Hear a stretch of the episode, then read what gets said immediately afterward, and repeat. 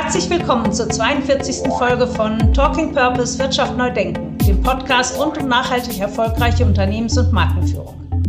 Mein Name ist Annette Bruce und ich bin Gründerin und Geschäftsführerin der Marketing-Strategieberatung Creative Advantage aus Hamburg.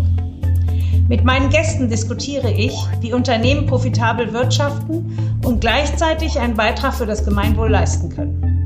In den Gesprächen erhaltet ihr Einblicke in die Unternehmen und Organisationen, die den Mut haben, Wirtschaft neu zu denken und damit Teil der Lösung der drängendsten Probleme unserer Zeit sind. Als unseren heutigen Kooperationspartner möchte ich euch WeTel vorstellen, den ersten bereits heute klimaneutralen Anbieter im Mobilfunkmarkt.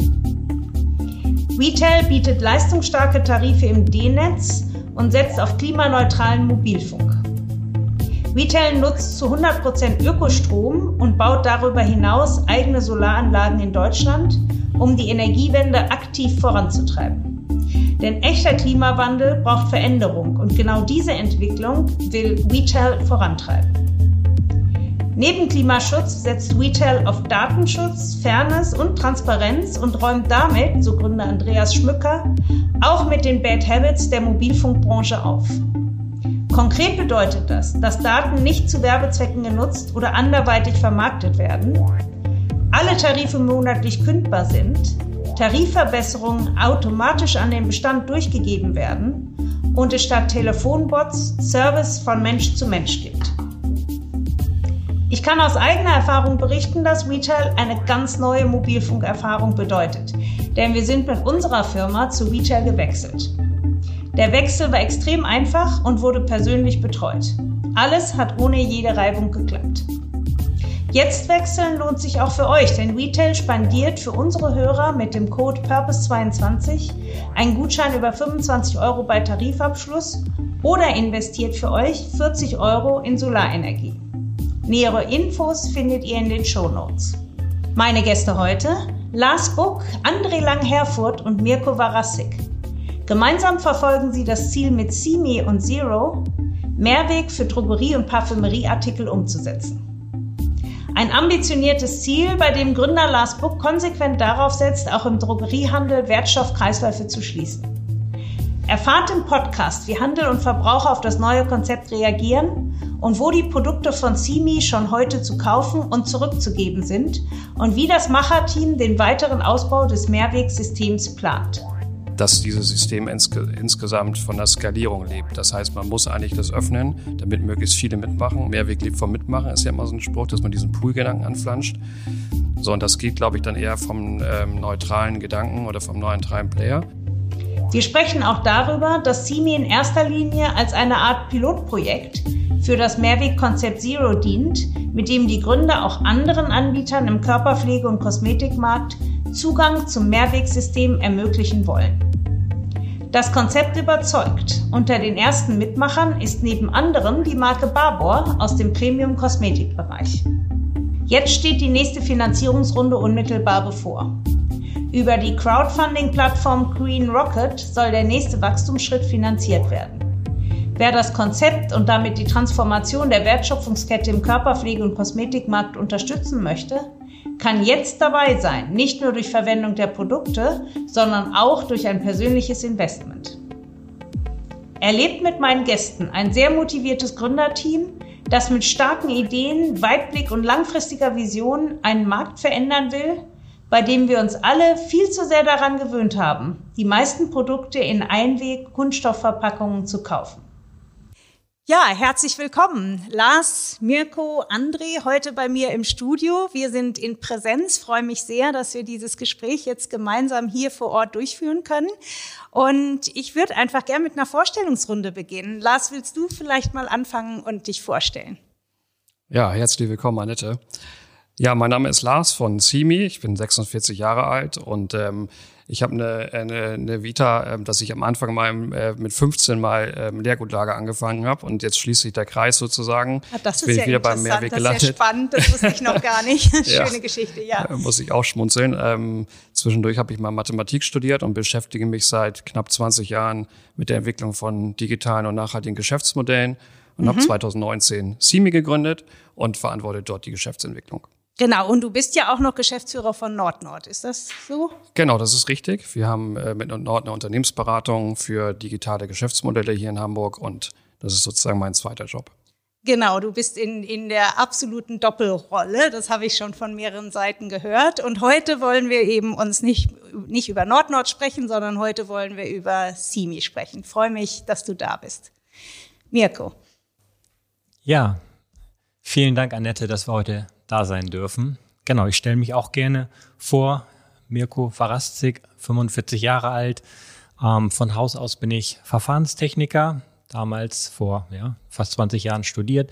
Ähm, habe die letzten fast 20 Jahre in einem Hamburger Maschinenbauunternehmen verbracht, dort in der Automatisierungstechnik, dem Projektmanagement, dem strategischen Marketing habe dann nebenbei noch mein MBA General Management und Projektmanagement gemacht und jetzt seit ähm, ja, Mitte letzten Jahres bei CIMI dabei und zuständig für die Supply Chain Themen.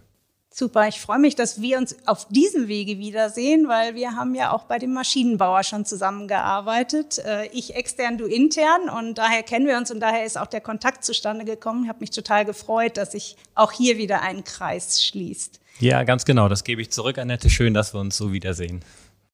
André. Ja, herzlich willkommen auch von meiner Seite. Mein Name ist André Lang-Herfurth. Ich bin auch Mitte 40. Ähm, habe vom beruflichen Werdegang über fast 20 Jahre mich mit Marketing- und Vertriebsthemen, Projektmanagement bei internationalen und mittelständischen Unternehmen beschäftigt.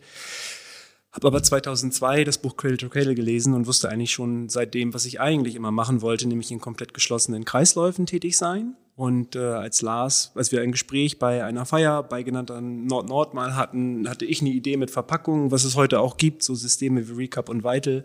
Und Lars sagte, ich habe da auch so eine Idee, lass mal äh, weiter drüber schnacken. Und als es dann losging, hat er gesagt, kommst du mit? Habe ich gesagt, yo, äh, ja, wie cool. Lassen wir das mit dem bisherigen Werdegang und fangen nochmal neu an und bauen gemeinsam ein komplett geschlossenes Mehrwegsystem. Super, klasse. Ich fange mal an mit einem Satz aus eurer Pressemitteilung. Den fand ich so schön und äh, fange ich mal an und damit können wir dann ja gleich einsteigen. Ihr schreibt hier, es ist eine Ironie unserer Zeit, dass Menschen, um rein und sauber zu sein, Unmengen an Einwegmüll produzieren und so im Namen der Reinlichkeit dazu beitragen, dass unsere Umwelt immer weiter vermüllt wird. Dagegen wollt ihr etwas unternehmen und ihr habt CIMI gegründet. Und vielleicht Lars fängst du mal an, was ist das Besondere an CIMI, was macht ihr, was ist das für ein Produkt? Und ja, was ist das Besondere daran? Ja, also mit CIMI bauen wir die Mehr das Mehrwegsystem für die Drogerie oder für Drogerieartikel aber auch für Parfümerieartikel. Mhm. Und ähm, das heißt, wir haben, so wie man es aus der Getränkeindustrie kennt, eine Mehrweginfrastruktur gebaut, wo man halt eigene Gefäße hat, eigene Verschlüsse, wo man kompatible ähm, Etiketten hat und wo es auch um Sekundärverpackung geht, so dass wir ähm, ja diese Flaschen und in dem Fall mit der eigenen Marke Simi verkaufen und wie man es aus der Getränkeindustrie kennt, können die dann zu Hause genutzt werden, abgegeben werden an Pfandautomaten und an Kassen. So, und das ist ähm, der, der, erste, äh, der erste Punkt gewesen, dass wir also mit der eigenen Marke Simi und mit sechs Produkten, wo wir jetzt sehr stolz drauf sind, die wir seit letztem Jahr bei Rewe, Müller, Edeka und Butni in den Märkten haben, dass wir damit rausgegangen sind, um eigentlich das System zu verproben, um die Rückführung und die Spül Spülprozesse zu etablieren, um auch zu lernen und auch an der eigenen Marke sozusagen diese Pioniergedanken einzubringen. Und jetzt, und, und das war dann ja auch in der Pressemitteilung, öffnen wir das System, was wir dann Zero nennen. Und dieses System bieten wir allen Marken an, die Nachhaltigkeit ernst nehmen und die mit uns den Weg gehen wollen. Also ein Riesenaufschlag im Prinzip. Ähm, lass uns mal bei CIMI bleiben und dann gehen wir einen zweiten Schritt zu Zero.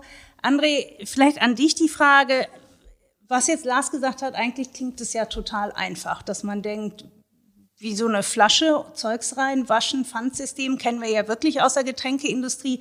Was ist denn so besonders daran für die, ähm, äh, für die Kosmetikindustrie oder Körperpflegeindustrie? Warum gibt's das eigentlich noch nicht? Ich glaube, es gibt ein solches System bisher noch nicht, weil vorher noch keiner auf die Idee gekommen ist. Das aktuelle System in der Drogerie ist gezeichnet von hauptsächlich Einweg-Kunststoffverpackungen und dass aus Öl, ein fossiler Rohstoff, man die Verpackung macht, einmal benutzt und dann entsorgt. Die Konsequenzen werden immer transparenter für uns alle in der Gesellschaft.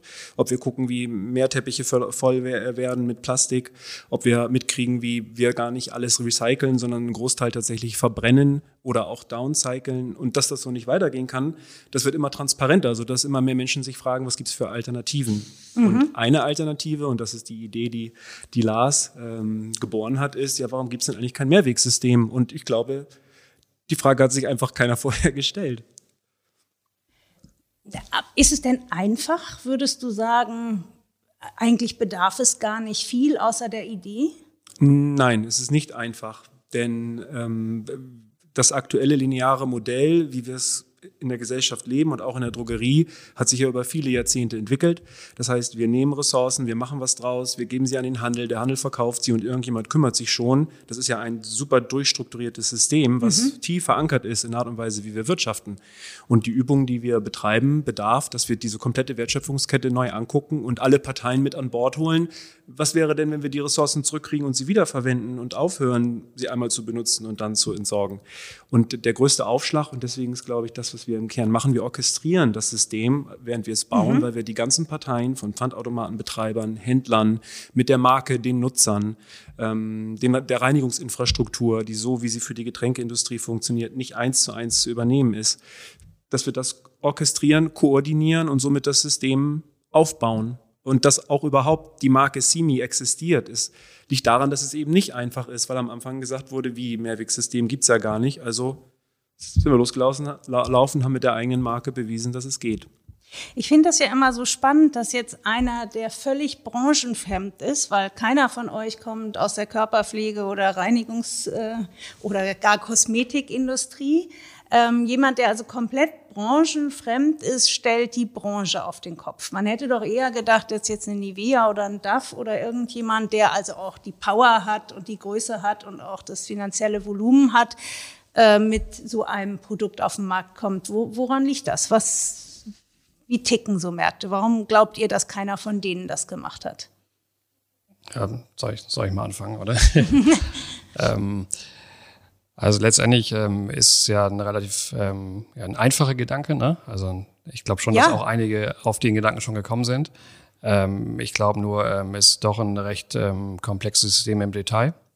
Und es ist halt irgendwie ein, ein Sharing Economy Ansatz. Das heißt, ich glaube schon, dass jeder für, jeder große Hersteller für sich sicherlich den Gedanken, ein Reuse-System zu bauen, auch schon mal äh, auf der Kette hatte und dann den Case gerechnet hat. Und jetzt gibt es ja zwei Punkte, die vielleicht ähm, das Ganze ja so ein bisschen ähm, begrenzen. Das eine ist, es ist nicht sofort global ausrollbar, weil nun mal die ähm, Rücknahmesysteme in den Ländern unterschiedlich sind. Das mhm. heißt, da hat man im globalen Case schon mal eine Schwierigkeit, das ja, okay, zu skalieren. wenn man an eine Nivea oder eine DAF denkt, dann ja, wird es schwierig, ja. Genau. Und, und ähm, ja, und der zweite Punkt ist, glaube ich, dass ähm, dass dieses System insge insgesamt von der Skalierung lebt. Das heißt, man muss eigentlich das öffnen, damit möglichst viele mitmachen. Mehrweg lebt vom Mitmachen ist ja immer so ein Spruch, dass man diesen Pool-Gedanken mhm. anflanscht.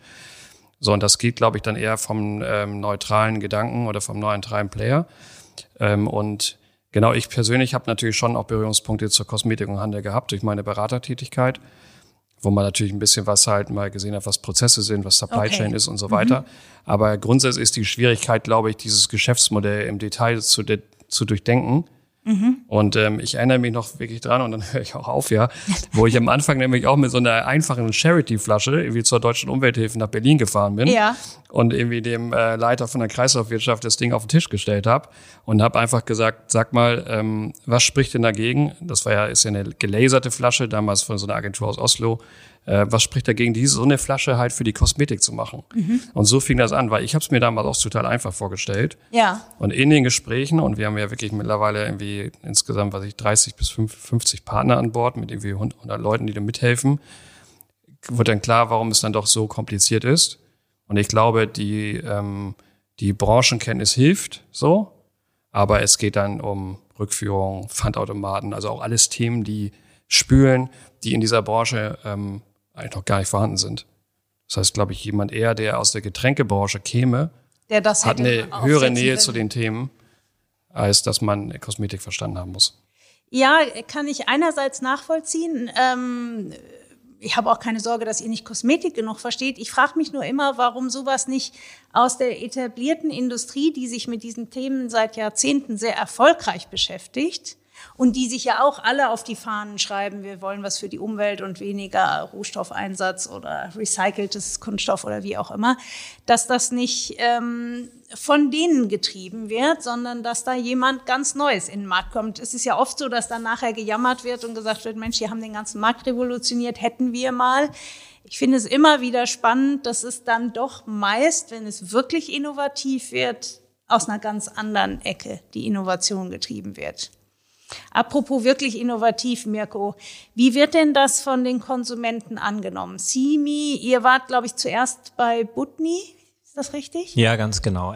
Anfang äh, letzten Jahres ging es mit Butni los. Ähm, da hat Butni, ähm, die von Anfang an halt ein äh, großer Förderer der Idee waren, würde ich sagen, ähm, sich bereit erklärt, halt zehn Testmärkte in Hamburg, die haben sie selber ausgesucht, ähm, äh, zu deklarieren, wo wir unsere ersten beiden Produkte, das war die Simi Handseife und das Desinfektionsgel halt äh, in die Märkte bringen durften und der Test wurde relativ schnell abgebrochen, weil er halt erfolgreich war und ähm, Butni, Butni gesagt hat, okay, lass uns das weiter ausrollen, so dass wir halt mit den beiden Produkten in über 80 Märkten dann sehr schnell drin waren. Ja. Ähm, und ähm, der Test dass der halt auch nur so kurz lief, war halt ein Zeichen dafür, dass das angenommen wurde. Es gibt natürlich Stadtteile, läuft es extrem gut und andere Stadtteile ähm, ähm, weniger gut. Aber genau wie mit allen Produkten auch, findet man da seine Zielgruppe und Putney fand es von sehr schnell, ähm, sehr gut. Die Zahlen passten.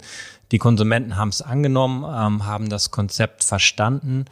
Ähm, genau, so lief, so ging es mit Putney los. Ich habe ja diese schönen Flaschen hier vor mir auf dem Tisch stehen und sie sind ja auch wirklich äh, sehr hübsch. Ähm, Mirko, du hast mir im Vorgespräch auch gesagt, ähm, es hat eine ganze Zeit gedauert, bis die ersten Flaschen zurückkamen, weil äh, bis, bis so jeder davon eine Blumenvase hatte, äh, sozusagen.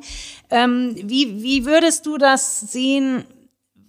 Was treibt die? Also ich habe euch kennengelernt, das Desinfektionsmittel ähm, äh, stand bei meinem Friseur. Da habe ich das kennengelernt und da dachte ich, ach guck mal. Und habe ich ihn später, nachdem wir darüber gesprochen hatten, habe ich gesagt, sag mal, warum hast du denn das gekauft? Er sagte, das ist das Einzige, was in einer hübschen Flasche. Also er hat so einen schicken Salon und so. Da sagte er, das ist das Einzige, was es in einer hübschen Flasche gibt und die anderen hätte ich mir einfach hier nicht hingestellt. Und da war ich froh, dass es das gab und das passt zu mir so. Was ist denn so euer Eindruck, Mirko? Ähm, ist das kaufen die Leute das weil es so eine hübsche Flasche ist, weil es eine interessante neue Marke ist oder weil es Mehrweg ist, gezielt? Genau, sowohl als auch. Also ähm, wir, wir haben da die drei Säulen. Einmal ist die Flasche natürlich, das Design, die Ästhetik ist uns wichtig, dass es toll aussieht, dass man halt ähm, sich tolle Produkte in die schönen Bäder, in die schönen Küchen stellen kann. Ähm, das ist das, das Thema, dass die ähm, das Füllgut, also der Inhalt, ähm, das sind tolle Rezepturen, das riecht super, das sind naturnahe ähm, Rezepturen, das passt und der große USP ist natürlich im Endeffekt das Mehrwegsystem. Also es gibt Konsumenten, die finden alle drei Punkte gut, aber andere suchen sich die vielleicht ähm, durch die tolle Flaschenform, die sie sich hinstellen möchten, aus. Die anderen ähm, leben dann eher den Mehrweggedanken. Und wie du sagst, das ist auch das Thema, was die Konsumenten da halt lernen mussten. Ähm, Mehrweg aus der Getränkeindustrie ist gelernt, das kennt jeder.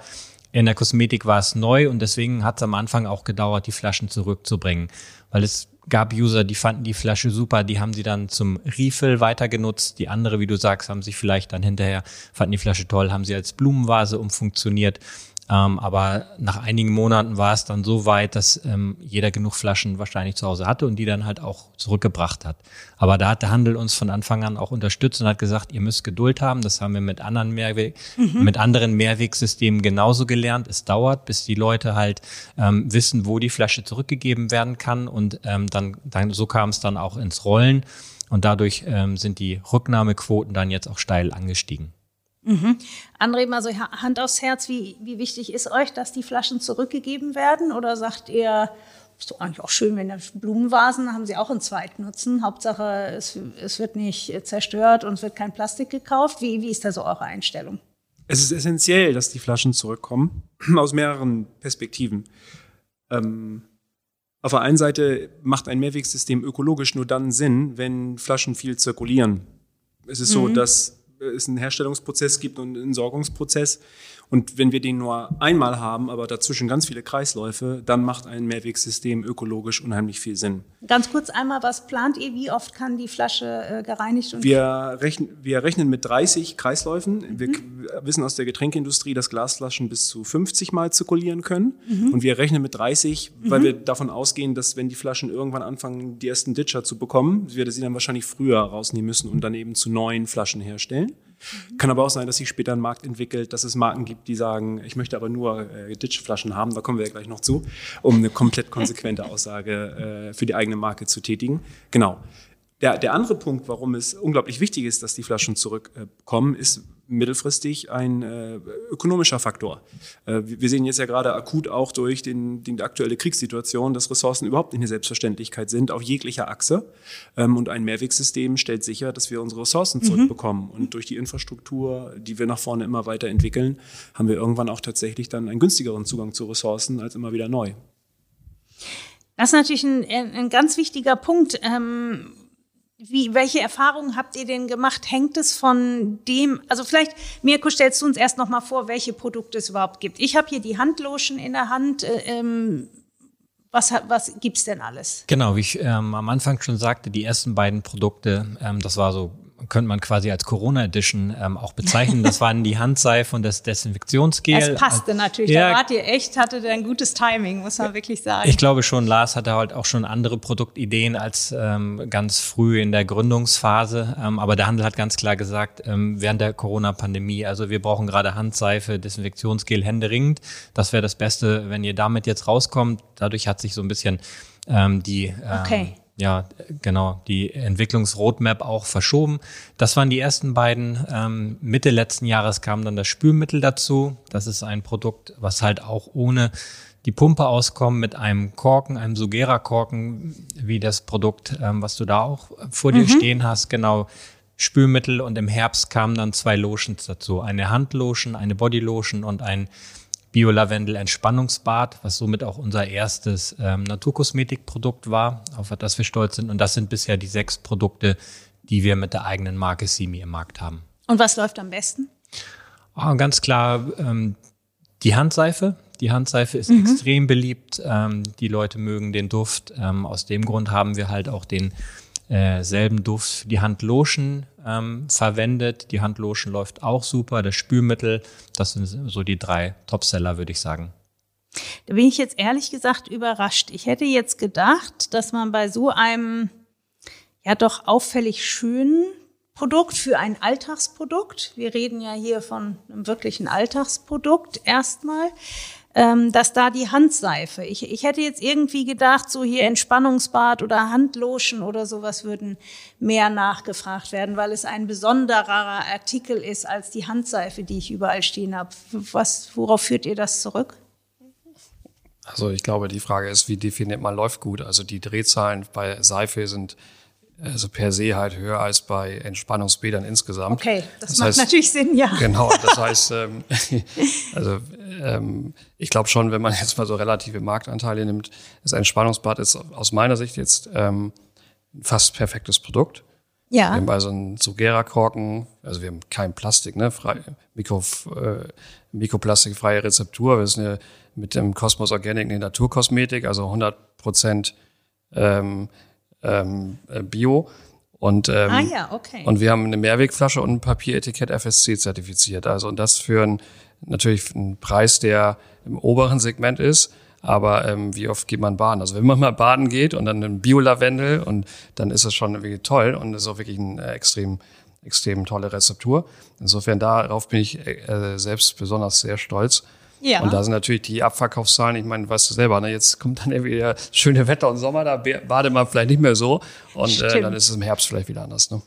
Na klar, das ist klar. Aber sag uns doch mal ruhig, lass mal gerne konkret machen. Also ich habe hier 250 ml Flasche und sie ist wirklich schön. Leute, könnt ihr euch angucken. Auch der Korken, da ist noch Massimi reingestanzt, sieht also wunderhübsch aus.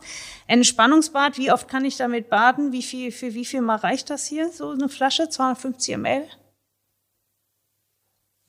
Je, je nach ähm, Menge und Schaum, die man verwenden möchte, kriegt man aus der Flasche bis zu 15 Applikationen raus. Im Schnitt werden es so 10 Mal Baden sein, die man machen okay, kann. das, ist- das ist super. 10 bis 15 Mal und kostet wie viel? 12,49 Euro Ja. plus 50 Cent Pfand, den man Ja. ja zurückbekommt. die man zurückbekommt, genau.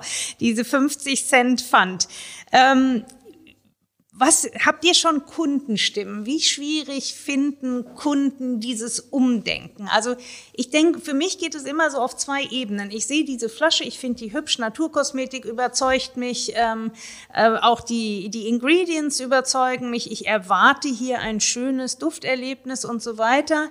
Ähm, Wisst ihr, ob es mehr, ich weiß, Mirko, du hast das eben schon mal gesagt, aber ich will trotzdem noch mal nachhaken, ob das jetzt mehr gekauft wird, weil jemand versteht, okay, das ist Mehrweg, ich habe ein schönes Produkt für mich, aber ich tue auch was Sinnvolles. Oder wird es mehr gekauft, weil, oh, was Neues im Regal und Naturkosmetik mag ich und von der Wertigkeit passt das für mich, lass. Ähm, ich glaube, es ist das Design und das Mehrwegsystem. Also wir haben jetzt noch keine Kundenstimmenauswertung, aber ähm, die Entwicklung, also für mich zumindest, ähm, die Entwicklung der letzten Jahre im Bereich Naturkosmetik sind ja äh, extrem gewesen. Das heißt, du kriegst, äh, ich will nicht sagen Naturkosmetik von der Stange, aber es gibt relativ viele Marken, die Naturkosmetik Ja. spielen. Das ist vielleicht so ein bisschen ähnlich wie wie beim Handy, ne? beim iPhone, was auch fa- fast ausgereift ist, dann gibt's noch mal eine neue Farbe und vielleicht noch eine bisschen bessere Kamera, aber eigentlich ist, eigentlich ist das Device fertig. Ne? Ja, Und, ich finde ähm, diese laufende Kampagne schon lustig. Eine Kampagne dafür, dass es das iPhone Grün jetzt in grün gibt. Ja. Also das finde ich schon, da muss man sagen, dass, da ist jemand am Werk, der echt Geld hat. Cool. Genau, und ähm, ich glaube, so ähnlich, ich will nicht sagen, aber Naturkosmetik ist ja definiert. Es gibt ähm, etablierte ähm, Zertifikate dafür, wie Cosmos oder Nature. Das heißt, es ist messbar und man kann sich sozusagen, man braucht keine große Forschungsleistung mehr. Man kann sozusagen, Okay. ähm, ja, ich will sagen nicht von der Stange, aber ne, kann man sozusagen einkaufen. Das heißt, ähm, die große ähm, Revolution, das ist ja auch das, was, wo, wir- wo wir dran arbeiten im Bereich Nachhaltigkeit, ist auf dem Thema Packmittel, wo es dann um in erster Linie um Müllvermeidung geht. Und natürlich hatten wir ja auch überlegt, ob wir mit einer, mit einer ähm, Reuse, Recycle, Plastik ähm, Logik am Anfang vielleicht kommen. Aber ein Glasgefäß macht es dann noch mal ein bisschen transparenter, weil du hast natürlich eine hochdesignte Glasflasche und du hast dann das Thema Mülldiskussion oder Plastikreduktion sofort irgendwie, indem du die Flasche siehst. Und jetzt ist natürlich die Schwierigkeit, den Mehrweggedanken zu spielen. Das ist eine kommunikative Aufgabe. Aber zurück zu deiner Frage, du hast ja gesagt, ne, wie, welche Käuferschaft das ist. Ich glaube, dass es immer mehr ähm, verstehen, ähm, dass es so nicht weitergehen kann und dass, ähm, dass Reuse halt eine Lösung dafür ist. Und darum machen wir es ja auch mit unseren tollen Holzaufstellern so transparent, dass es Mehrweg ist. Ja, und plus natürlich das Design auch. Vielleicht noch ein Punkt dazu, Annette. Du sagtest, wenn neue Produkte halt im Regal stehen, und da komme ich auf Lars Punkt gerade zurück, wir haben halt unsere Holzdisplays ähm, und da versuchen wir natürlich ähm, auch die Education mit rüberzubringen, dass es halt Mehrwegprodukte sind und auf den Holzaufstellern, ähm, Aufstellern, ähm, die sehr schick sind. Ähm, das ist auch so ein Feedback, was wir gespiegelt bekommen haben vom Handel als halt auch von den Konsumenten. Finden sich halt all diese Kategorien wieder, die man halt ähm, in einer Drogerie vielleicht in sechs verschiedenen Regalen, in äh, drei verschiedenen Gängen wiederfinden würde. Wo wir, wo uns auch sehr wichtig war, dass wir halt mit den Produkten nicht von Anfang an dort in den Regalen untergehen, weil man gar nicht erkennen würde, das ist ein Mehrwegprodukt. Und so haben wir halt auf unseren Holzaufstellern eine Mehrwegwelt, wo sich die Kategorien wiederfinden und auch die Konsumenten dann halt auch sehen, okay, das sind die Mehrwegprodukte von Simi, heute von weiteren Marken dann später. Und das hilft uns doch sehr, ähm, den ganzen Mehrweggedanken so rüberzubringen. Und da musste der Handel als auch die Konsumenten am Anfang halt umdenken und dazulernen. Ich glaube, das ist natürlich ein ganz wichtiger Punkt, weil so Facing, Brand Facing im Regal ist ja extrem wichtig. Ihr seid in sechs verschiedenen Kategorien mit einem Produkt. Ihr werdet da sehr klein, sehr, sehr schmal, zwar auffällig, weil Glas und hübsch und so, aber natürlich trotzdem würdet ihr da sehr untergehen. Ähm, ist der Handel, du sagst das so selbstverständlich, so eine Dauer-Zweitplatzierung ist ja so die Königsdisziplin im Vertrieb, wenn ich die bei einem Handelspartner durchsetzen kann. Ähm, war das schwierig oder ist der Handel eher so, endlich macht's einer und klar kriegt ihr eine Dauer-Zweitplatzierung? Ähm, also das ist irgendwie nicht selbstverständlich. Ähm, was uns, glaube ich, ähm, ähm, zugutekommt, ist, dass das Bewusstsein bei den Konsumenten natürlich extrem hoch ist für die Themen. Ich glaube, das war vor fünf Jahren noch nicht so der Fall. Ich glaube auch, dass bestimmt auch Fridays for Future einen Beitrag hatte, so dass man, ne, und die junge Generation, die Gedanken sind auch alle richtig. Und das ist super. Und darum ist der Handel da sehr affin für diese Themen und für solche Innovationen. Und die testen sowas vielleicht mal früher, als es vielleicht in der Vergangenheit der Fall war. Da sind wir auch sehr dankbar, dass wir dann ja insbesondere mit, ähm, mit ähm, Müller und mit Butnikowski irgendwie ne, so groß rausgekommen sind. Mhm. Ähm, der Handel kennt natürlich seine Zielgruppe eigentlich ganz gut. Und ähm, wir haben jetzt ja mit einem Premium-Preissegment für eine Drogerie halt auch jetzt eine Zielgruppe, die nicht heißt, ähm, äh, ich sag mal, 18 bis 25, sondern es geht ja um eine Haltung. Mhm. Ich würde mal sagen, vielleicht eher so Grünwählerschaft oder so, ne, wo du überlegst, okay, ist es jemand, der ähm, sich dessen bewusst ist, dass eine Verantwortung übernimmt für sein Handeln, ähm, hier einen Beitrag leisten möchte für das Thema Nachhaltigkeit, ähm, natürlich auch Hochwertigkeit liebt und auch Design liebt ähm, und vielleicht auch nicht ähm, ja, und preislich halt bereit ist, vielleicht auch ein bisschen mehr für einen Fairtrade Coffee zu zahlen als für einen anderen Kaffee. So muss man sich es ja vorstellen. Und deswegen funktionieren dann auch ähm, bestimmte Stadtteile und bestimmte Städte besser. Aber es ist, es ist jetzt keine, ähm, keine Zielgruppe, die jetzt altersbasiert ist. So, und ähm, und insofern, ähm, natürlich wäre es toll, wenn wir dann flächendeckend reingehen. Ich glaube, das ist für den Handel auch neu, weil die tendenziell sagen, okay, wir testen was und dann rollen mhm. wir es halt irgendwie gleich ins ganz, nach ganz Deutschland aus. Und mhm. jetzt kommt ja eine Segmentierung rein, die gab es vielleicht früher noch nicht so. Also wo man sagt, okay, Preis, Segmentierung und so weiter. Die haben natürlich ihre Segmentierung, das ist ja alles nicht so. Aber letztendlich ist das ein bisschen neu für die. Und da haben wir... Ähm, da haben wir gute Gespräche, das ist auch ein Miteinander und ähm, da sind wir ganz, ähm, ja, ganz froh auch und dankbar dass, ähm, dass der Handel mit uns ähm, ja, diesen Weg geht. Ne? Mhm. Zu dem Mehrwegsystem. Ihr habt mit Butni angefangen. Butni sammelt die Flaschen. Ähm, Butni hat ja auch, also die Drogerien haben ja auch schon Mehrweg, weil die ja auch schon Getränke verkaufen. Wie muss man sich das konkret vorstellen? Wo gibt man bei, bleiben wir jetzt mal bei Butni, wo gibt man die Flasche ab? Was passiert mit der? Genau. Ähm, das, das denkt man gar nicht, aber da gibt es schon eine ganze Menge im Getränkebereich, ähm, verschiedene Produkte, die dann auch wieder dort zurückgegeben werden können. Ähm, ein Beispiel Butni oder Müller, ähm, die Drogerieketten, die haben keine Leergutautomaten wie bei Edeka und Rewe. Dort würde die Rückgabe im Leergutautomaten genau wie die Getränke äh, funktionieren. In der Drogeriekette wird es direkt an der Kasse zurückgegeben. Und da würden dann ähm, pro Flasche die 50 Cent Pfand erstattet werden. Mhm. Genau. Und was macht Butni? Wie, wie, wie geht das System dann dahinter weiter? Genau, die Flaschen werden gesammelt. Das ist gesamte Leergut, Getränke, ähm, als auch die Simi-Flaschen und weitere, die zukommen, die werden ähm, in einem kleinen Lager in der Fiale gesammelt und die gehen dann mit den ähm, mit quasi mit den EDA-Transporten. Also morgens ähm, ein, zweimal die Woche wird die Ware in den Fialen angeliefert und die LKWs, die nehmen dann halt den Müll, die Pappe, okay, die Verpackung mhm. und auch das Leergut wieder mit ins Zentrallager zurück.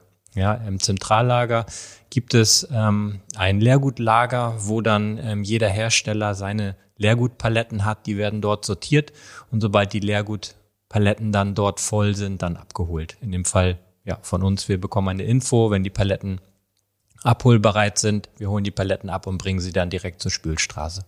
Habt ihr den Eindruck, dass es für den Handel jetzt auch interessant ist, also bleiben wir mal bei Butnikowski, das mit euch zu machen, weil sie wissen, damit muss dieser Kunde wieder in meinen Laden zurück, weil woanders kann das ja im Moment noch nicht abgeben. Ist das ein Grund, dass die sagen, ist mir wichtig, weil ich meine, wenn ich jetzt eine Coke kaufe, kann ich die ja nun überall hinbringen. Da habe ich keinerlei Ladenbindung durch. Ähm, ich, also ich glaube, das ist nicht der primäre Grund, sondern es geht schon um, ähm, um das Produkt als solches. Ne? Funktioniert mhm. das, wollen die Kunden das haben? Äh, nichtsdestotrotz ist das natürlich eine, eine schöne ähm, Kundenbindungsidee und mhm. natürlich auch ein Konzept, was die eigene Markenführung ähm, stärkt. Also wenn man jetzt als Butni oder Müller oder Edeka sagt, wir haben eine eigene Nachhaltigkeitsstrategie und wir möchten uns damit positionieren, sodass mhm. dann Kunden, die nachhaltig denken, zu uns kommen, okay, dann ist das natürlich ein toller Beitrag. Sinn, ja. Und ich glaube auch, dass man an der Stelle halt ein Konzept hat, was dann vielleicht auch nicht sofort irgendwie, wo man nicht sofort auf die Margen guckt, sondern wo man halt auch ähm, ein Produktkonzept hat, was neu ist, was man dann auch ein Stück weit auch exklusiv hatte. Ähm, in dem Fall war es Butni so, die hatten ja am Anfang eine gewisse Exklusivität. Und, ähm, und ähm, dass man sich damit positionieren kann gegenüber anderen Handelspartnern. Und ähm, ja, und das ist, glaube ich, so der, der primäre Grund an der Stelle. Ne? Mhm. Nun ist ja dieses Mehrweg, okay, das ist sehr ein, eindeutig, man benutzt ein Produkt mehrfach. Kritisch wird ja oft angemerkt, ja, aber es wird durch die Gegend gekarrt, also jetzt erstmal wieder in den Laden zurück, dann ins Zentrallager, dann wird es ja irgendwo hingekarrt zum Reinigen, dann wird es wieder irgendwo hingekarrt zum Befüllen und dann kommt es endlich mal wieder in den Laden. Man braucht Energie für die Reinigung ähm, und darüber hinaus ist Glas schwer. Also wenn ich hier dieses schöne Entspannungsbad in der Hand habe, das, das wiegt schon richtig. Es sind 250 ml drinne. Ich würde aber mal sagen, es wiegt bestimmt das Doppelte, würde ich so vom Gefühl her sagen. Keine Ahnung. Ähm, man hört ja, also die zwei Punkte, ich, ich packe wieder alles in eine Frage, aber zwei Themen. Das eine, so die Gesamtrechnung äh, im Sinne von Nachhaltigkeit. Ist es mit allen Transport- und Reinigungskosten wirklich noch so nachhaltig? Und äh, die zweite Frage dann, aber die trennen wir mal, ich sage sie nur jetzt schon mal, wie ist das, wenn wir immer mehr in Glas packen? Muss ich dann nicht, ich sag's mal ganz provokativ, muss ich da nicht zukünftig wirklich mit dem Auto zum Einkaufen fahren, weil ich diese ganzen schweren Glasflaschen nach Hause schleppe, wo ich jetzt bisher immer zu Fuß gehe oder mit dem Fahrrad fahre und Auto für mich nicht in Frage kommt. Aber wenn ich hiervon zehn in meinem Einkaufskorb hätte, sagen wir, oder sechs aus jeder Produktkategorie eins, ich glaube, das würde ich schon merken. Wir fangen mal mit dem ersten Punkt an, die Gesamtkostenrechnung. Ich, bevor wir da hinkommen, würde ich sogar noch einen Schritt nochmal wieder ja. zurückgehen und an die Frage davor, das in den Kontext rücken. Äh, die grundsätzliche Frage ist ja, was ist die Alternative? Und die Alternative ist der Status quo. Und der Status quo ist, dass wir ein Müllproblem haben. Wir haben nicht nur ein CO2-Emissionsproblem. Wenn wir über Klimawandel und Co. reden, dann ist leider ist so, dass oftmals nur über CO2-Emissionen gesprochen wird. Wir haben auch ein Ressourcenproblem und ein Vermüllungsproblem und aus beiden resultierend ein Verlust der Artenvielfalt. Absolut. Ich finde es ein ganz, ganz wichtiger Punkt. Es ist gut, dass du den einbringst. Wir sind so fokussiert auf CO2. Ähm, und die ganzen anderen Probleme kommen so ein bisschen, fallen die unter den Tisch. Manchmal hat man also, den Eindruck. Also überspitzt gesagt, dass, äh, aus CO2-Emissionsgesichtspunkten ist das CO2-Ärmste, was ich mit einer Plastikverpackung machen kann, sie ins, Müll äh, ins Meer schmeißen. Super Idee, verursache ja, ich keine stimmt. weiteren CO2-Emissionen. Fertig. CO2, ja. Das ist aber nicht das einzige Problem, was wir haben, sondern wenn wir über Nachhaltigkeit reden im Kontext von äh, Konsum, dann ist es wichtig, ganzheitlich drauf zu gucken. Und das ist CO2-Emissionen, das ist Ressourcenverbrauch und das ist Toxizität der Materialien, die im Einsatz sind. Und weil der Ist-Zustand, wie wir im Moment Dinge verbrauchen, weil wir, wir haben ja tatsächlich bei der Drogerie, wir reden immer von Verbrauchsgütern, in, in echt ist es aber, der Inhalt ist ein Verbrauchsgut und die Verpackung ist ein Gebrauchsgut. Mhm. Wir messen dem keinen Wert bei, entsorgen es und haben die Probleme, die wir heute sehen, und das wissen ja alle, das wissen immer mehr Menschen, Nutzer, das weiß aber auch der Handel. Und ein Grund, warum der Handel diese Wege mit uns geht, ist, weil sie gucken, okay, ähm, also wir verkaufen die ganze Zeit Müll mit Inhalten und vielleicht gibt's alternative Wege und dann sind sie halt auch bereit, das mal zu probieren mit uns und dann uns auch die Fläche für den Aufsteller zu geben. Mhm. Also das in dem Kontext einmal betrachtet, wie nachhaltig ist das Ganze denn? Diese drei Parameter sind die drei Parameter, in denen wir denken. Wir denken in CO2-Emissionen, wir denken in Ressourceneinsatz und wir denken in Toxizität. Ähm, und ein Mehrwegsystem, wenn es denn ein ganzheitliches System ist, also es zirkuliert, es wird zurückgebracht, es ist so regional, wie es nur geht, mhm. ist eine, eine, komplett überlegene Lösung gegenüber jeder Einweglösung. Mhm. Ähm, das, das, wissen wir auch dadurch, ich meine, die komplette EU will bis 2050 eine Circular Economy sein. Es gibt Direktiven, wie künftig mit Einweg umzugehen ist. 2023 gibt es eine Mehrwegpflicht für äh, eine Angebotspflicht für Mehrweg im To-Go-Bereich, weil auch da das gleiche Prinzip im Moment der Status quo ist, nehmen, nutzen, entsorgen. So, und dann, das ist halt der Blickwinkel grundsätzlich. Also mehr, ein Mehrwegsystem, Dinge wiederzuverwenden, ist nachhaltiger, als sie einmal zu benutzen und zu entsorgen. Gibt es da Berechnungen zu? Weil ja. wir haben ja die Transportkosten, die Reinigungskosten, die Energiekosten für die Reinigung. Es gibt ähm, aus der Getränkeindustrie komplette Transparenz ja. darüber und was die Deutsche Umwelthilfe dazu sagt, was WWF, was Greenpeace alle deklarieren, um dieses Thema Vermüllung in den Griff zu kriegen, mhm. ist die einzige Route, dass wir entweder in komplett geschlossenen industriellen Kreisläufen mhm. denken äh, oder in Mehrwegsystemen. Mhm. Ähm, wir denken in beidem, weil wir es nach vorne sehen, dass wir es kombinieren können. Ähm, ja, und die Berechnung gibt es. Das kann man auf, auf der Deutschen Umwelthilfe zum Beispiel auf der Webseite sehr schön alles nachlesen, dass im Getränkebereich die umweltfreundlichste Lösung eine Mehrweg-Glasflasche mhm. tatsächlich ist. Ähm, wobei es uns gar nicht um Glas geht, uns geht es um Mehrweg. Und äh, wir, wir, denken auch in Kunststoffvariationen, die man nach vorne in Mehrweg machen kann, solange es eben dazu führt, dass Kreisläufe geschlossen werden. Mhm. Vielleicht komme ich zu deiner Gewichtsfrage dann einmal. Ähm, ja. Also das Thema Gewicht, es ist völlig richtig, äh, dass alles, was mehr wiegt, mehr Energie braucht, um es zu bewegen. Und das ist auch bei unserer Flasche der Fall. Eine Glasflasche, die dafür designt ist, 30 Mal zu zirkulieren, ist stabiler und schwerer als eine Flasche, die dafür designt ist, einmal zu benutzen und dann wegzuwerfen. Ähm, wenn man aber die komplette Wertschöpfungskette anguckt, von äh, einem Gefäß, dann kann man es grob unterteilen in die Herstellung, die Nutzung und die Entsorgung. Und ein, ein Mehrweggefäß punktet grundsätzlich auf Herstellung und Entsorgungsseite komplett. CO2-emissionsseitig und natürlich auch ressourceneinsatzseitig. Mhm. CO2-emissionsseitig, weil einmal hergestellt und dann immer wieder verwendet, da kann man dann zum Beispiel in unserem Fall unsere Glasflasche ähm, in, der, in der Herstellung ist circa bei 300 Gramm CO, CO2.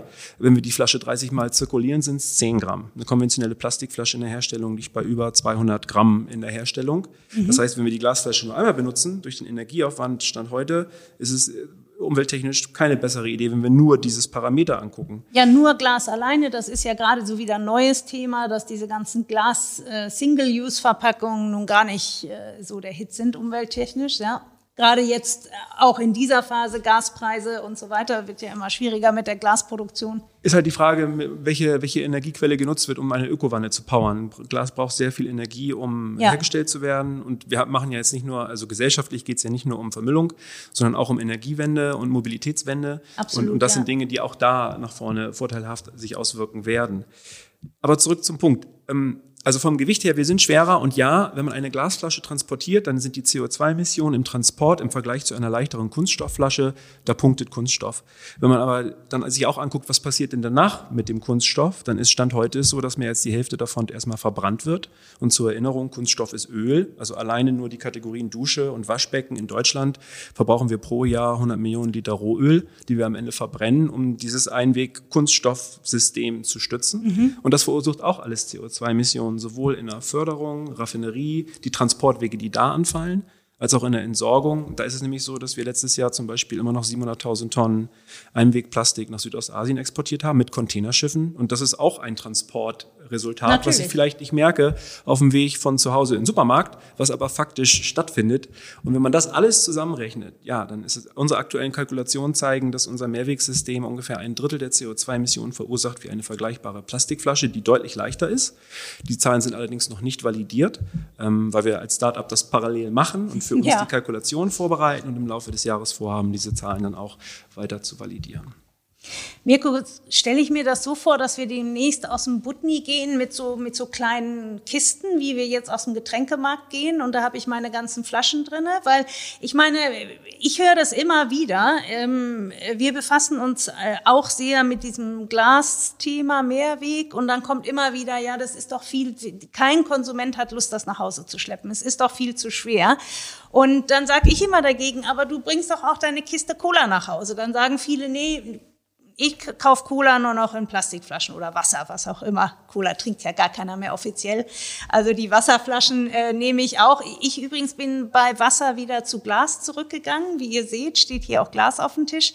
Ähm, aber ich meine, das könnte man ja auch umlernen. Wenn es jetzt ganz mehr, und wir kommen ja dazu, ihr wollt ja nicht nur mit CIMI Mehrweg machen, ihr wollt ja die ganze Branche revolutionieren könnte es ja doch so kleine Kisten geben, die ich äh, aus dem Butni schleppe und dann habe ich meine sechs verschiedenen Flaschen da drin. Das ist jetzt mal ganz weit gesponnen.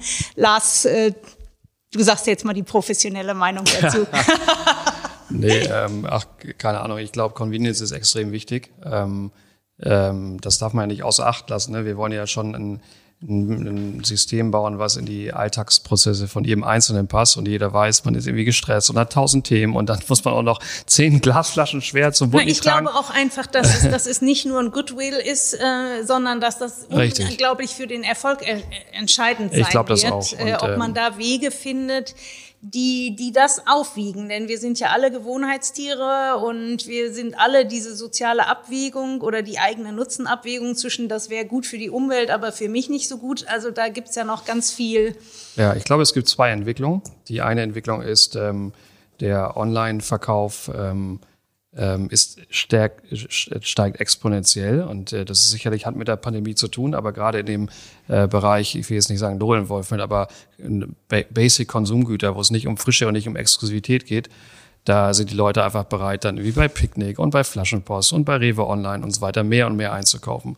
Mhm. So, das ist eine Entwicklung, die unser System natürlich gedanklich fördert, weil Klar, dieser Gedanke, stimmt, dass ich gar man nicht dran gedacht, ich muss es ja dann nicht muss das, ja der Postbote schleppen. Ja, ein extrem schönes Kundenbindungsprogramm im Übrigen, weil Revo Online ist ja ein gutes Beispiel. Da kann man ja so viel Pfand abgeben, wie man neu kauft. Das ist deren Logik. Das heißt, wenn man also drei leere Simi-Flaschen hat und dann drei neue kauft und die dann abgeben kann an der Haustür, wo man mit Handheld das Ganze bezahlt, das sind ja so Zukunftsmodelle, wo okay. wir auch dran sind, wo wir mit ähm, kleineren Startups schneller vorankommen, die natürlich mit irgendwie Bikern unterwegs ist. Ich bin jetzt nicht bei Gorillas, sondern ne, bei nachhaltigen ähm, äh, Fahrdiensten. Und äh, da starten wir die ersten Pilot Piloten. Das ist die eine Entwicklung, die, glaube ich, auch ähm, unabhängig von der Kosmetik passiert. Gut, und die zweite Entwicklung ist, glaube ich, dass wir ähm, nicht vorhaben, ausschließlich in Glas zu gehen. Wir haben ja dieses tolle geförderte Projekt dann mit der TU Hamburg hier, mhm. wo es halt um Monomateriallösungen aus Plastik geht, die natürlich dann deutlich leichter sind, wo man eigentlich heute auch sagen kann, okay, gebe ich das zurück. Ähm, und, ähm, und ich glaube, das ist dann wichtig zu sagen, ähm, ich kann es halt überall zurückgeben. Man wäre früher gedacht, dass man irgendwie sein Paket irgendwie sein, äh, bei einem Kiosk abgeben kann. Das war früher immer die Deutsche Post und jetzt gibt man es beim Kiosk ab. Und ich glaube, diese ja. Entwicklung, dass es sogenannte Drop-off-Points gibt, dass man überall oder an vielen verschiedenen Stellen Sachen abgeben kann, wo es ähm, ja, wo es um tägliche Sachen gibt, geht. Ähm, ähm, die spielen uns die Karten. Insofern mussten wir auch erst diese stationären Abgabepunkte etablieren und können jetzt dann das Thema E-Commerce nachziehen. Ich möchte noch einen Gedankengang äh, ergänzen. Ähm, man, das, was du gerade sagtest, ist komplett nachvollziehbar, dass man den Gedankengang überträgt mit Getränkekisten und Schleppen und schwer. Das Nutzungs- und Einkaufsverhalten von Drogerieartikeln ist ein anderes als von Bier und Wasser man hat nicht jeden Tag und macht die Flasche leer, sondern, oh, heute brauche ich mal eine Handseife und eine Lotion. Und nicht, oh, heute gehe ich los und kaufe alles neu und muss deswegen 15 Schle Flaschen schleppen. So ist das Einkaufsverhalten in der Drogerie nicht. Das, das heißt, stimmt natürlich. Ich habe dann mal eine Handlotion und mal ein Entspannungsbad. Das stimmt natürlich, das ist nicht äh, vergleichbar. Das ist ein gutes Argument, das muss ich mir merken. ich höre das nämlich auch immer wieder. Finanzierung, wie habt ihr, das ist ja ein relativ großen Angang, den ihr hier gemacht habt. Äh, ihr produziert nicht selber, ihr kauft zu, nehme ich mal an, die Inhalte, genau. Trotzdem ist das natürlich ein Riesenunterfangen. Wie habt ihr euch finanziert? Ähm, ja, das ist tatsächlich ein Riesenunterfangen, ähm, auch nicht so einfach. Also in der, gerade in der frühen Phase Impact Invest heißt das ja schön in Deutschland und wenn du dann in dieser Pre-Seed-Phase bist, wo man noch nichts vorzuweisen hat, dann muss man meistens, Idee, aber die Idee ist immer das Wichtigste, Lars. ja, dann muss man meistens zu eigenen Mitteln greifen und das ähm, habe ich dann auch gemacht. Also es sind halt äh, eigene Mittel reingeflossen und wir haben natürlich äh, Wege ähm, gefunden, auch mit Business Angels zu reden und haben mit der GLS Bank in der frühen Phase mhm. eine, nachhaltige Bank, die das Thema A gut findet und B das Thema insgesamt total ernst nimmt. Insofern wollte ich die Bank ja auch nennen, war sehr zufrieden mit unserer Hausbank. So, und das war sozusagen der Start. Ne? Ich glaube, insgesamt ist jetzt eine Million mal reingeflossen. Das ist also schon vier Entwicklungsleistungen in den letzten eineinhalb Jahren, zwei Jahren passiert. Mhm. Und ähm, jetzt kommt da die nächste Phase. Und da geht es ja um Wachstum. Mhm. Und Wachstum heißt ja auf der Ebene ähm, Zero, dass man natürlich jetzt Mehrweg as a Service Projekte fährt mit etablierten Marken, wo man Sachen vorhalten muss, wo wir skalieren, wo wir jetzt in Österreich gegangen sind, wo wir vieles parallel machen. Und da bist du natürlich wieder beim siebenstelligen Bereich.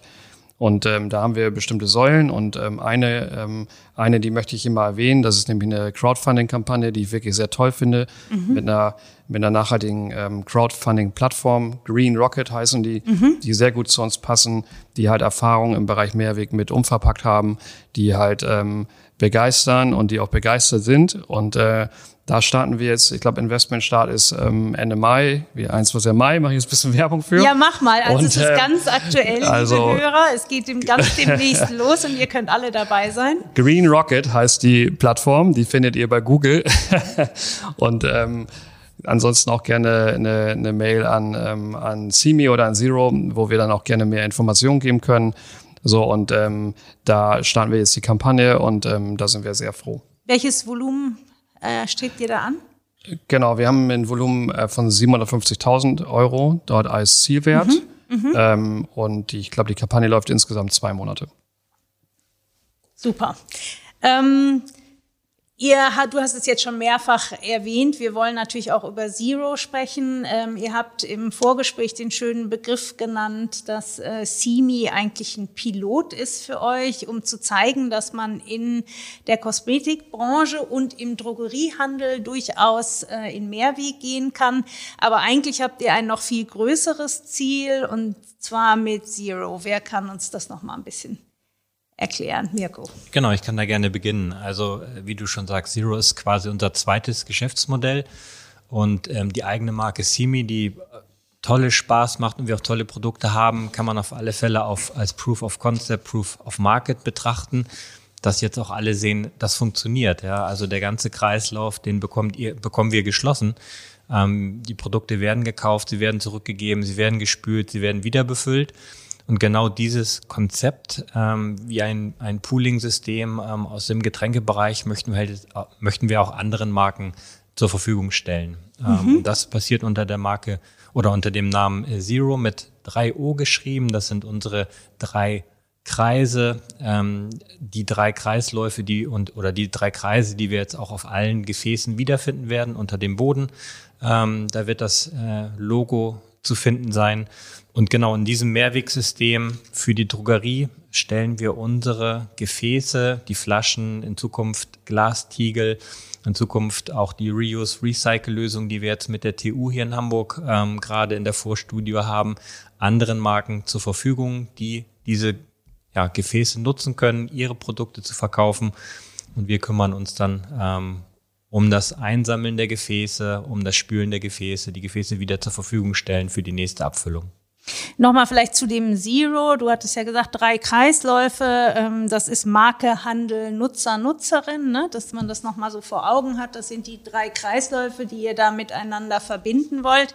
Ähm, aus meiner Sicht, ich habe hier das Glück vor mir stehen jetzt all diese schönen Flaschen. Es gibt auch schon äh, kleine, wie nennt man die Tiegel, ne? Kosmetiktiegel oder Glastiegel sehen wunderhübsch aus mit einem Holzdeckel. Ähm, was ist hier drin geplant? Ihr habt doch auch, glaube ich, schon einen, einen Kunden, der dabei ist. Ja, äh, also wir haben. Jetzt habe ich gepetzt. nee, nee, wir haben nicht nur einen Kunden. Nee, ähm, ich glaube, ähm, also erstmal kann man wieder sagen, wir werden mit den Tiegeln unsere eigene Marke auch pushen. Das heißt, wir haben ähm, Tag- und Nachtcreme vor, okay. ähm, die jetzt in der Entwicklung sind. Ähm, und wie du schon sagst, die die äh, Tiegel sind wirklich wunderschön. Es ist halt irgendwie eine sehr ikonische Form wieder, ähnlich der Flasche. Es gibt im Tiegelbereich ja auch ähm, Glastiegel. Das heißt, das Thema Glas ist für die Produktkategorie Gesichtscreme ja durchaus bekannt. Mhm. Der einzige Unterschied ist, dass es jetzt ein Mehrwegtiegel ist. Das heißt, die CO2-Bilanz lässt sich dann noch deutlich besser berechnen. So, und dann habt ihr einen Holzdeckel und es wird in, in dem Fall auch noch eine Fightbox geben, die da drumherum kommt. Da kommen mhm. wir nicht drumherum, weil es doch Informationen auch bedarf. Klar. Und ähm, die Produkte sind geplant für uns selbst. Und ähm, was du meintest mit, ähm, ähm, mit Zero ist es so, dass wir halt, ja, eine, wie man so schön sagt, so eine kleine Lead-Pipeline haben. Wir haben das Jahr 2022 für uns auch als äh, Zero-Pilot-Jahr ausgeschrieben. Mhm. Das heißt, wir pilotieren das, wir testen das mit Marken, ähm, um auch das Feedback wieder zu bekommen. Ähm, es gibt aktuell drei Pilotprojekte, die parallel laufen, wo wir halt ähm, ja, Pilot-Launches vorbereiten. Ähm, eine Marke, und da sind wir besonders stolz drauf, das ist die Firma Barbour, die mhm. ja aus dem Luxusbereich kommen. Mhm. Auch eine ganz interessante Konstellation, weil die ja nun gar nicht beim Drogeriemarkt sind, sondern ihre eigenen Stores haben und ähm, eigene ähm, ähm, ja, Kosmetikstudios haben und äh, mit denen wir wirklich sehr gute Gespräche haben. Auch tolle Firmen, eine sehr ernst gemeinte Nachhaltigkeitsstrategie verfolgen mhm. und Kreislaufwirtschaft eine, eine elementare Säule ist. Und insofern sind wir da ja ganz stolz, dass wir dann halt auch mit so einem High-Performance-Luxus-Marke rausgehen. Ja, absolut. Ähm, so George Referenz. Clooney mit Nespresso, ne? Also das ja. passt ja ganz gut. So, ja. und das ist ähm, jetzt, was wir als erstes machen. Die anderen Sachen sind natürlich vertraulich. Und für 2023 haben wir dann Skalierungsjahr, wo wir sagen, wir wollen mit mehreren Marken dann auch ein bisschen größer denken. Wie ist da so die Resonanz? Was hört ihr? Also Barbour ist natürlich eine mega Referenz. Ähm, finde ich ganz toll, ähm, als, als einen der ersten Kunden zu haben. Wie laufen denn da die Gespräche so? Sind äh, die Firmen offen und sprecht ihr eher mit kleineren oder geht ihr auch an die Bayer Stores, Unilevers dieser Welt mit den ganz großen Körperpflegemarken? Ähm, ja, ich fange nochmal an. Ähm, ich glaube, ähm, grundsätzlich ist das Thema für alle interessant. weil es einfach eine echte Innovation ist. Und ähm, ich, wie es vorhin schon mal gesagt hat, ähm, die größeren Unternehmen haben einfach andere Kalkulationsmethodiken, dass man halt auch gucken muss, rechnet sich das global und so weiter. Ich glaube eher ein bisschen, eh ein bisschen schwerfälliger. Mhm. So und ähm, man kann schon sagen, dass wir mit ähm, allen mehr oder weniger im Gespräch sind. Ähm, aber ähm, die ersten Starts, die wir jetzt ähm, machen, sind äh, ist tendenziell mit ähm, ja, großen Mittelstand, wenn man es so will. Ja. Also mit Unternehmen, die A von der, ja, vom Vorstand getrieben das Thema relativ schnell durchpushen können.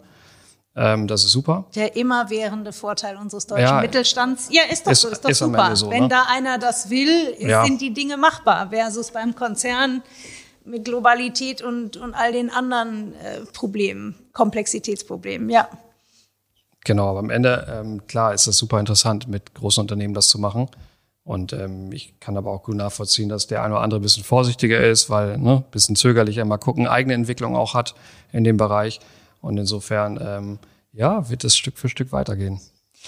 Warum macht ihr das? Ich habe, als ich mir das angeguckt habe, Simi war mir unmittelbar klar, das habe ich sofort verstanden. Habe ich gedacht, geile Idee, neue Marke, Mehrwegsystem und so weiter.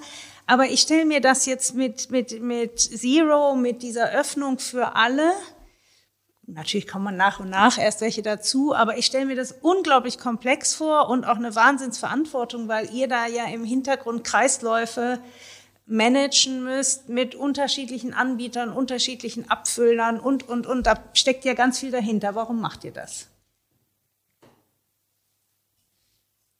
Simi ist aus der Idee geboren, dass wir das Konzept Müll in der Drogerie und in der Kosmetik helfen abzuschaffen. Da gibt's mehrere Routen tatsächlich für. Mehrweg ist die, die komplette Kategorie Kompatibilität verspricht und gleichzeitig es einfach macht in der Nutzung zu Hause. Ähm, wir als Simi GmbH, als kleines Start-up am Anfang, haben, du fragtest vorhin mit, warum bewegen sich die Großen nicht? Naja, wenn ich jetzt Verantwortung übernehme für meinen Müll, kostet das tatsächlich auch Geld. und das Absolut, hat, ja. hat uns am Anfang jetzt auch auf die gewisse Weise genötigt, unsere Marke im, in der oberen Hälfte des Marktes preislich zu positionieren, weil das Rücknehmen von den Gefäßen, das Reinigen von den Gefäßen kostet im Vergleich zu ich kümmere mich nicht. Ähm, das ist für große Konzerne schwer in die Kalkulation reinzutun und für uns ein erster Schritt gewesen. Damit werden wir aber auch marktanteilstechnisch, selbst wenn wir 15 Prozent des Marktes gewinnen können, halt einen Bruchteil Impact haben. Richtig Impact können wir dann haben, wenn wir das tun, was wir jetzt machen, nämlich das System aufmachen und andere Marken, die auch äh, den Markenwert, meine Gefäße machen keinen Müll mehr, meine Wertschöpfungskette ist so CO2-emissionsarm, wie es geht, mithelfen, diesen Gedanken voranzutreiben und dann können wir einen richtigen Impact haben. Die Das heißt, eigentlich war eure Idee von Anfang an, dass Mehrweg und Simi war Mittel zum Zweck, um, wie ich vorhin schon mal sagte, Proof of Concept zu haben. ja, Das heißt, ihr seid gestartet, damit das ganz große Rad drehen zu wollen. Jetzt lachen sie alle hier, ihr Ja. könnt das leider nicht sehen, aber hier schmunzeln alle. Mehrweg, die, die Idee eines Mehrwegsystems macht, das Lars sagte das vorhin schon mal, ein Mehrwegsystem macht dann, Sinn- dann Sinn, wenn, wenn mitgemacht wird. Und das bedeutet wirklich alle. Ähm, Handel, Marken, Nutzer. Und es muss einfach bleiben. Wenn jetzt alle, wenn jetzt im aktuellen Wettbewerbsmodus, so wie unser System gerade ausgerichtet ist und wo es uns hinführt, wissen wir ja, alle denken weiterhin in ihrer eigenen Lösung. Dann werden wir kein kompatibles, einfach nutzbares System haben, was Sinn macht für, für Nutzer. Und dann wird es auch nicht funktionieren. Und das ist der Kern der Idee, dass wir ein System, was Zero Waste verspricht, mit drei Kreisen, drei O's, die ineinander greifen, wo alle mitmachen. Und die, die mitmachen, werden diejenigen sein, die als erstes mit vorpreschen und wahrscheinlich auch den größten Benefit aus dem System für die Marke ziehen können als First Mover. Ähm, am Ende ist es aber ein Angebot für alle mitzumachen, um eben das Konzept Müll zu eliminieren. Äh, gibt andere Routen, wie zum Beispiel, wenn man zum Beispiel im Bereich Dusche denkt, gibt es auch Festseifen, was auch eine super Route ist, um deutlich weniger Müll zu produzieren. Funktioniert aber nicht für viele Menschen, mögen sie nicht. Die, die Rezepturen funktionieren für sie nicht. Äh, und da gibt es dann zum Beispiel eben auch diese Alternative. Und es gibt viele Kategorien, wo es keine bessere Lösung gibt als Gefäße, wie zum Beispiel Handdesinfektion oder Lotion und Co. Ähm, genau, und je mehr mitmachen, desto mehr Volumen werden wir draufkriegen. Und durch mehr Volumen werden wir die, die Kosten für Rückführung, Ja. Reinigung auch weiter runterbekommen. Ja.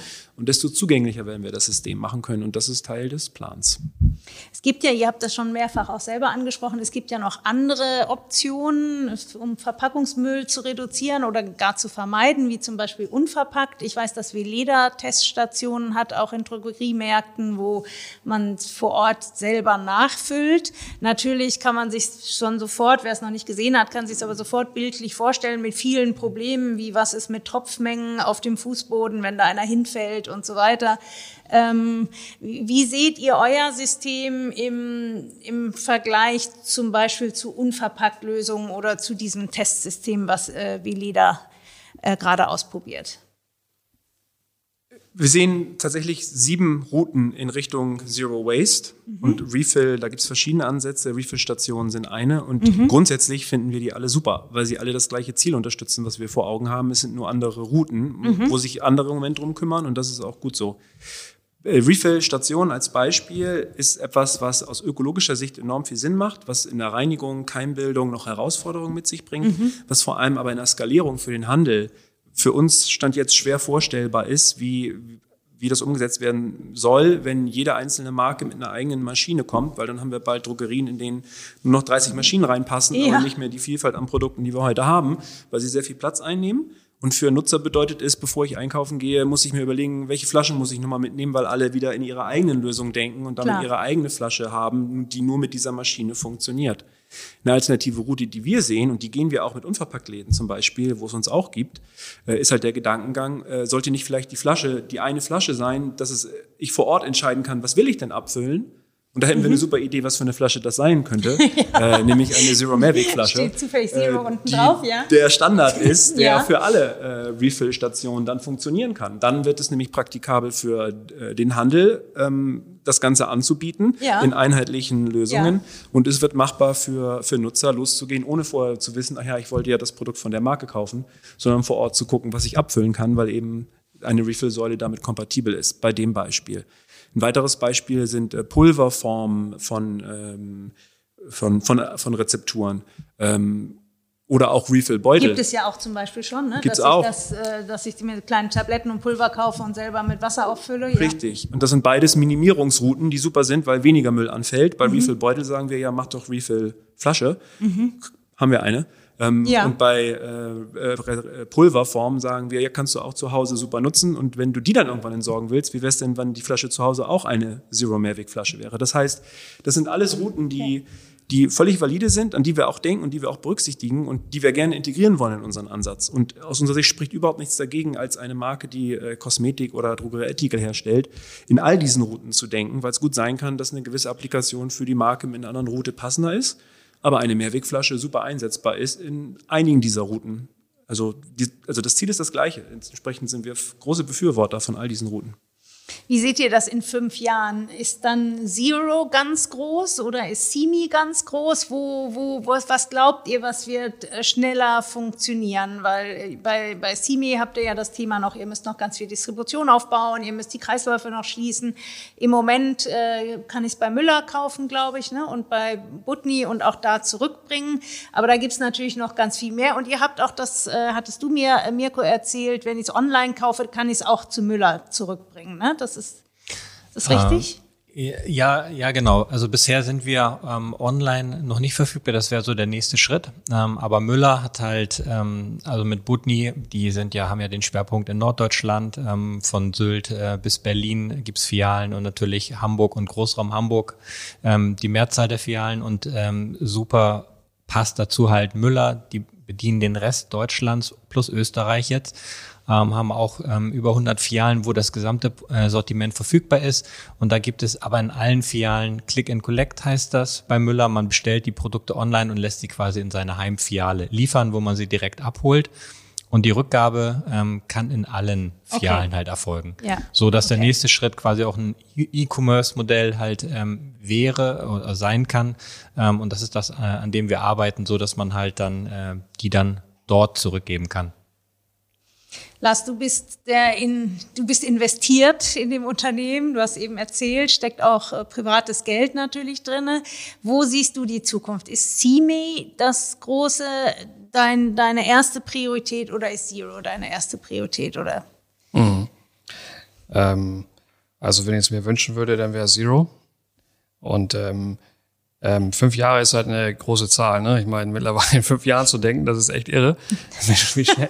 Stimmt. Also ich denke immer so in einem Jahr und ich, ich habe vor einem Jahr in einem Jahr gedacht und hätte mich total äh, verschossen, wo wir jetzt stehen, weil ja. es einfach so viele Wendungen, so viele Chancen gibt. Wir sind wachsam. Es gibt auch Hiccups, wo mal was schief geht. Absolut. Das heißt, gehört aber ähm, dazu beim Startup, ne? Ja, das gehört dazu und ähm, ähm, wenn ich jetzt auf die Vision gucke, dann äh, gut, wir sind die einzigen, wir ähm, dieses System anbieten. Wir wollen in fünf Jahren sicherlich ähm, der führende Reuse Service Provider sein. Ähm, nicht nur in Deutschland, sondern naheliegend ist sicherlich dann neben Österreich auch Richtung Benelux zu gehen. Wir sind in Gesprächen mit Skandinavien und so weiter, dass wir also der Anbieter sind dafür. Mhm. Ähm, was, was wir aber auch wissen, und da ähm, mache ich mir auch nichts vor, das ist ein langer Weg, also auch diese Zero-Projekte zu fahren, da ist, ähm, das ist vorsichtig, das ist eine Pilotierung, da geht auch mal was schief und so weiter. Das heißt, das wird ein langer Atem und darum ist diese Marke Simi extrem wichtig. A, weil sie Spaß bringt, es auch cool ist, eigene Klar, Produkte zu haben. Tolle Produkte, ja. Und ähm, aber auch weil die Produktumsätze im Vergleich zu den Pay-per-Use-Service-Umsätzen, die bei Zero anstehen, uns einfach helfen in der Invest-Story und auch einfach möglichst schnell mal auf schwarze Zahlen zu kommen, weil da sind wir noch lange nicht. André. Man darf ja wünschen und ähm, ja. fünf, fünf, Jahre, es wird anders sein. Also ich, ich würde mir wünschen, dass in fünf Jahren wir die Situation haben, dass Menschen äh, in den Lebensmitteleinzelhandel, in, in, den, ähm, in die Drogerien reingehen, in Unverpacktläden sowieso und fragen, wo ist ein euer Zero-Regal? Ja, das ist ähm, ein guter Wunsch, genau. Mirko, du vielleicht noch mal zum Abschluss die Frage an dich. Ähm, es gibt ja auch so Konzepte wie Gutding, die packen nun alles in Glas. Neulich kam ein Kollege mit Lakritzschlangen im Gutding-Glas an. Wie steht ihr dazu? Arbeitet ihr mit denen zusammen oder ist das, seid ihr in den gleichen Schienen unterwegs? Ähm, und wie, wie siehst du auch äh, die Zukunft da? Also ich persönlich hatte jetzt mal okay, Glas statt der Plastik äh, von Haribo-Tüte da. Aber die Haribos schmecken viel leckerer, wenn ihr mich fragt. Also ich muss das jetzt nicht unbedingt wieder kaufen. Aber wie steht ihr zu solchen Konzepten? Was glaubt ihr, was da der, deren Zukunft ist? Ähm, genau, da fange ich gerne an und möchte dann aber auch gleich nochmal an André übergeben. Also ähm, wir arbeiten oder wir kennen ähm, auch auf Gutding, auch persönlich. Ähm, wir äh, sind Gründungsmitglied im Mehrwegverband äh, Deutschland, in weiteren äh, ja, ähm, Verbänden quasi auf Euro europäischer Ebene. Und ähm, genau, wir befürworten das. Und da sind wir, also wir arbeiten mit denen zusammen, wir tauschen uns aus, versuchen Syn Synergien zu heben ähm, auf vielen Ebenen. Also es ist durchweg positiv. Wir unterstützen das genauso im Lebensmittelbereich. Und wir sind da so ein bisschen der Exot halt in den ganzen Gesprächen, weil die meisten kommen aus dem Lebensmittelbereich, Getränkebereich. Mhm, und ähm, wir sind da jetzt ähm, die Ersten, die das Ganze halt für den Drogeriebereich machen, für Kosmetik, Reinigungsmittel. Ähm, genau, erstmal durchweg positiv unterstützen wir und da gibt es noch, gut Ding ist eins und da gibt es noch viel mehr ähm, Initiativen. André ergänzt es gerne. Ich finde, du hast das alles super gesagt. Gen genau so ist es. Die Synergie, also dieser Mehrwegverband Deutschland, der sich ja. vor kurzem gegründet hat und jetzt, ähm, ich weiß nicht genau, wann wir den Podcast hören, wann du ihn hörst, der hier gerade zuhört, mehrwegverbanddeutschland.de, mal gucken. 30 Gründungsmitglieder und das umfasst äh, Themen von Lebensmittel, äh, E-Commerce-Lösungen, ähm, To-Go-Lösungen, und eben Drogerielösungen. Ja. Und die Gedankengänge sind von allen am Ende die, die, dieselben, nämlich wie schaffen wir es, Kreisläufe so zu schließen, dass das Konzept Müll eliminiert werden kann. Also Konzept Müll, weil es ja etwas ist, was nur wir Menschen produzieren und eigentlich erst seit 100 Jahren existiert. Davor ja, gab es das, ja nicht. Das ja nicht ja. Da haben wir nicht andere Dinge in unserer Wertschöpfungskette wichtiger erachtet, als da kümmert sich schon jemand drum, weil früher war es selbstverständlich, dass alles irgendwo dann wiederverwendet, weiterverwendet, irgendwelchen Kreisläufen zugefügt wird. Und diese ganzen Unternehmen haben ähnliche Herausforderungen wie wir. Also wie, wie wasche ich, wie mache ich Rückführungslogistik, wie entwickle ich meine sekundären Transportlösungen. Ähm, und da sehen wir genau die Synergien, die Mirko gerade erwähnt hat. Äh, und da wissen wir noch nicht genau, wo wie was nach vorne, aber dadurch, dass Regionalität und auch äh, Spülinfrastrukturen regional sinnvoll sind, müssen wir gucken, wo wir wie die Synergien finden, um vielleicht auch Waschstraßen zu entwickeln, die gemeinsam waschen. Wo mhm. macht es Sinn, dass äh, Gefäße und Materialien, weil wir reden jetzt die ganze Zeit von Mehrweg, aber auch ein Mehrweggefäß ist irgendwann End of Life und dann möchte es in einen Stoffkreislauf rein, um wiederum geschlossen zu werden und zu einem neuen Gegenstand idealerweise dem gleichen wie vorher zu werden und nicht so wie heute aus dem dualen System bekannt, äh, das am Ende Rezyklat verfügbar ist. Alle wollen es, der Preis steigt enorm und es ist ratzfatz ausverkauft für das ganze Jahr, weil wir jetzt aus alten Plastikflaschen T-Shirts machen, die dann am Ende nicht mehr recycelt können. Und das klingt zwar ganz toll, ist aber nur eine Verzögerung unserer Herausforderung und löst ehrlich gesagt gar nichts. Löst gar nichts, weil gerade die T-Shirts dann gar nicht mehr recycelfähig Richtig, sind. Richtig, ja. die dann wieder irgendwo landen und wie wir gerade gesehen haben, im schlimmsten Fall in der Wüste in Afrika. Und diese ganzen Unternehmen ähm, haben die gleiche Zielsetzung und ja, also wir arbeiten eng mit ihnen zusammen, sind Mitglied von einem Verband, äh, um genau diese Synergien zu identifizieren. Übrigens auch die Herausforderung der Ökobilanzierung. Also wie betrachten wir das denn, was wir vorhin mhm. hatten? Ist das ökologisch sinnvoll oder nicht? Mhm. Und da arbeiten wir auch gemeinsam daran, die Art und Weise, wie man sowas ganzheitlich betrachten sollte im Vergleich zum aktuellen. Ja, ich glaube, das ist auch ganz wichtig. Ich glaube, wir brauchen zukünftig messbare Ergebnisse. Die, der, die zunehmende kritische Haltung führt natürlich auch dazu, dass äh, Verbraucherhandel alle hinterfragen. Ich finde es auch gut und richtig und ich finde es auch wichtig, dass wir messbare Vorteile kreieren und auch so Zahlen. Du hast zum Beispiel die 700.000 Tonnen Müll äh, Plastikmüll genannt. Ich glaube, die sind ganz wichtig, damit auch noch mehr Transparenz und noch mehr Bewusstsein entsteht für die verschiedenen Herausforderungen, die wir in unserem Wirtschaften haben. So, wir sind, wir sind schon wir haben ja eine gute Stunde hier schon. Äh, Lars, trotzdem noch mal abschließend äh, eine Frage. Ihr habt das mehrfach erwähnt. Ihr macht ein Projekt mit der TU Hamburg. Sache doch noch mal ganz kurz, was das für ein Projekt ist, weil ich glaube, jetzt so ganz verstanden hat man das noch nicht, außer dass das läuft. Und äh, ja, stell uns das doch noch mal ganz kurz vor, bitte. Mhm. Ja, ich fange mal an und Mirko, du ergänzt dann gleich mal. Ähm, also das ist ein äh, gefördertes Pro Projekt von der, ja, von der IFB gefördert, ganz toll. Mhm.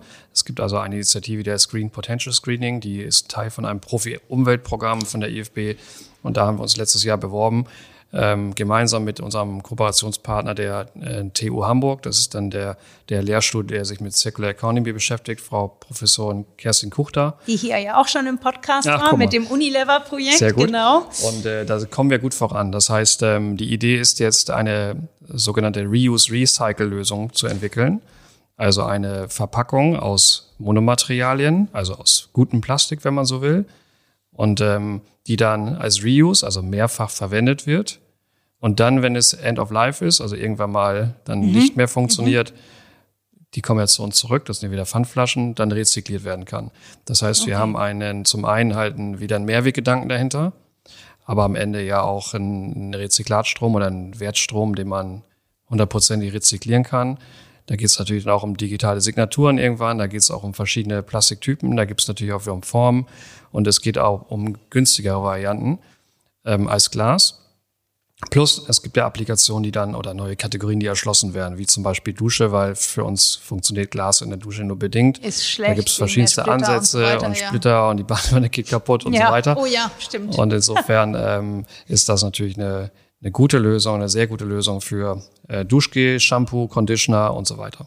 Das heißt, ihr würdet da mit einem Kunststoff starten, der gut ist, in Anführungsstrichen, um, um mehrwegfähig zu sein und dann auch immer noch äh, recycelbar zu sein. Weil das höre ich jetzt, so wie du es eben mit den T-Shirts gesagt hast, äh, das hört man ja auch immer wieder, dass der Kunststoff zum Teil, der Erstkunststoff so schlecht ist, dass er gar nicht recycelfähig ist. Da hatte Frau Professor Kuchter auch hier im Podcast viel zu gesagt, dass man dann teilweise gar nicht recyceln kann, obwohl es Kunststoff ist. Ja. Darf ich da ganz kurz da was reinschmeißen? Ja. Übrigens, der Grund, warum das so ist, ist, damit die Verpackungen schön leicht sind.